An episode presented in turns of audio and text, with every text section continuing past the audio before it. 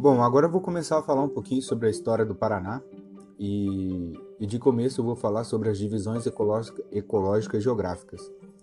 No que se fala sobre, a, no que se diz sobre a floresta tropical, é, grupos que já conheciam a vegetação fluvial, cerâmica e de agricultura, no caso seriam os índios, né?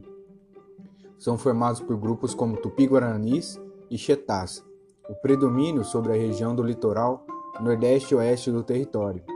Os primeiros a estabelecer contato com os, com os exploradores portugueses quando chegaram, né? Tinham assegurado a subsistência pela cultura do milho e da mandioca, farinha de mandioca, algodão e fumo, seriam os índios. Eles desconheciam o arado, mas plantavam em covas. É, desenvolveram técnicas de cerâmica, fibras e taquaras. Bom, já os índios que, que habitavam a, a marginal do, do estado, eles eram formados por tribos que desconhecem técnicas de produção, possuindo o máximo uma agricultura rudimentar. Eles eram formados por gés e também denominados de tapuias.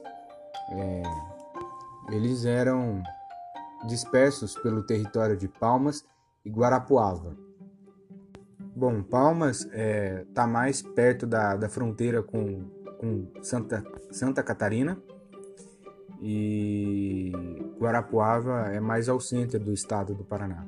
Eles eram seminômades. É, atualmente tem 17 reservas indígenas no estado do Paraná, 9.015 indígenas vivendo, é, com formação de sambaquis.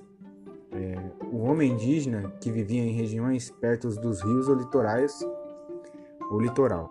Bom, esse, esse são são as divisões ecológicas geográficas formadas pelos índios que ali habitavam é, o Paraná.